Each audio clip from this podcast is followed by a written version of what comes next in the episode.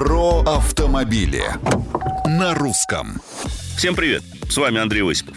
Интересно, где у нас самые вежливые водители?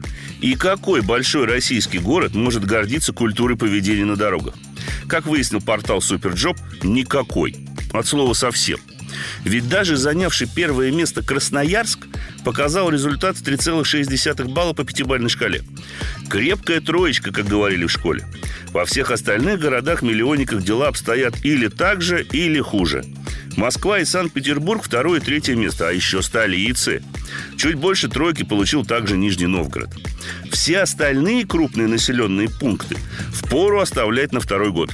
Водители и пешеходы поставили им двойки, правда с плюсом. Замкнул список Новосибирск с оценкой в 2,5. То ли там за рулем сплошные хамы, то ли люди честнее и оценивают поведение по гамбургскому счету. Меня, признаться, это расстраивает.